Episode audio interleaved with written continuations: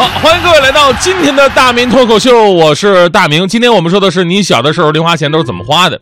呃，说到这一点，我真的挺羡慕现在的孩子的哈，零花钱比我们那时候宽裕多了。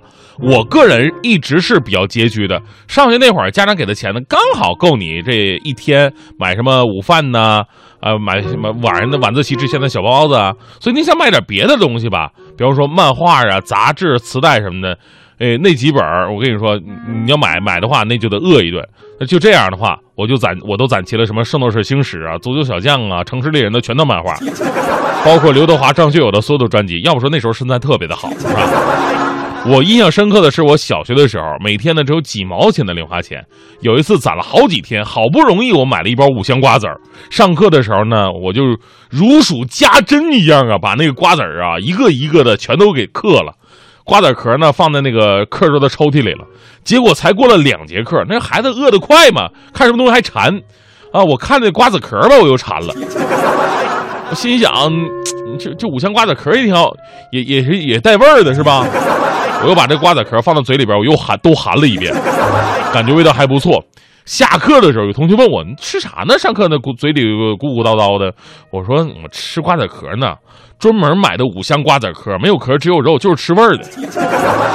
结果那一个下午，一帮同学围在我座位边上吃我舔过两遍的瓜子壳。这个事儿至今我没敢告诉他们。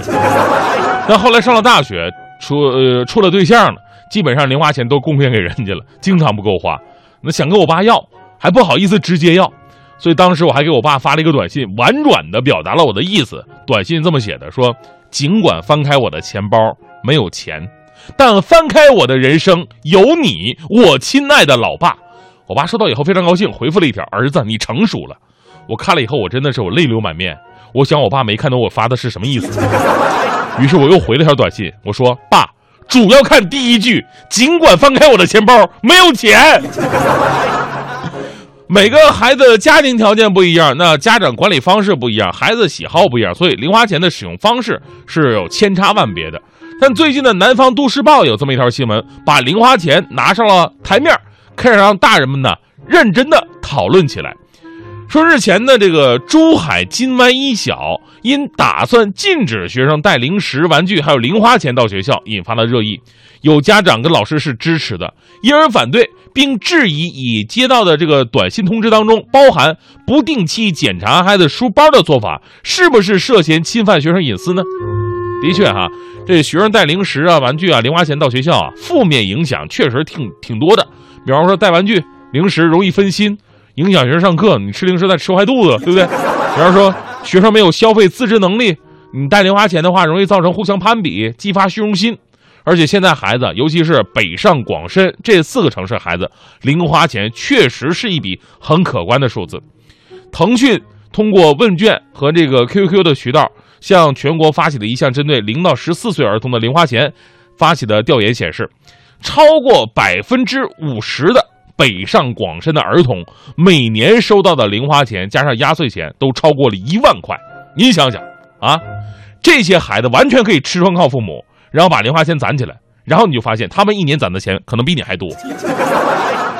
我同事龚伟前两天就逗另外一个同事的孩子说：“哎，小姑娘啊，叔叔给你买糖吃吧。”小女孩说：“我自己有零花钱。”龚伟说：“去，你有你有多少零花钱呢？”小女孩说：“我攒了一万八千块了。”龚伟都快崩溃了。那你能给叔叔买包烟吗？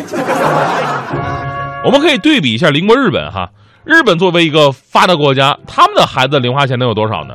呃，日本的朝日新闻的消息说，这个日本小学生的零花钱呢，从低年级到高高年级。就小学哈，低年级到高年级，每个月是三十一块到五十六块人民币不等，也就是说，他们一年也就那么几百块人民币啊。这么来看呢，我们更像是一个发达国家。其实回头说说珠海学校的做法呢，不是没有道理。因为同样的调查显示，中国孩子虽然说零花钱比较多，但是高达百分之七十六的儿童零花钱没有得到有效的管理，其中百分之二十四都是基本上每月月光的。小学生零钱太多，消费混乱，没有节制，不懂节约，进而养成了大手大脚花钱的坏习惯，形成攀比思想和虚荣心。不过，咱们反过来想一下啊，反过来想一下。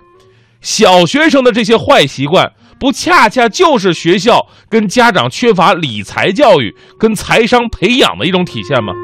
而如果因为怕学生乱花钱，就禁止他们带零花钱，剥夺小学生的财产支配权，不是更扼杀了孩子们唯一的这么一个理财的机会吗？在理财教育跟财商培养上，西方一些国家做的就比较好，比方说美国哈，美国特科学，他们制定了十岁以下孩子的一个具体目标，啊，怎么培养呢？就是三岁的孩子啊认硬币、纸币，四岁的孩子呢要明白钱币的价值。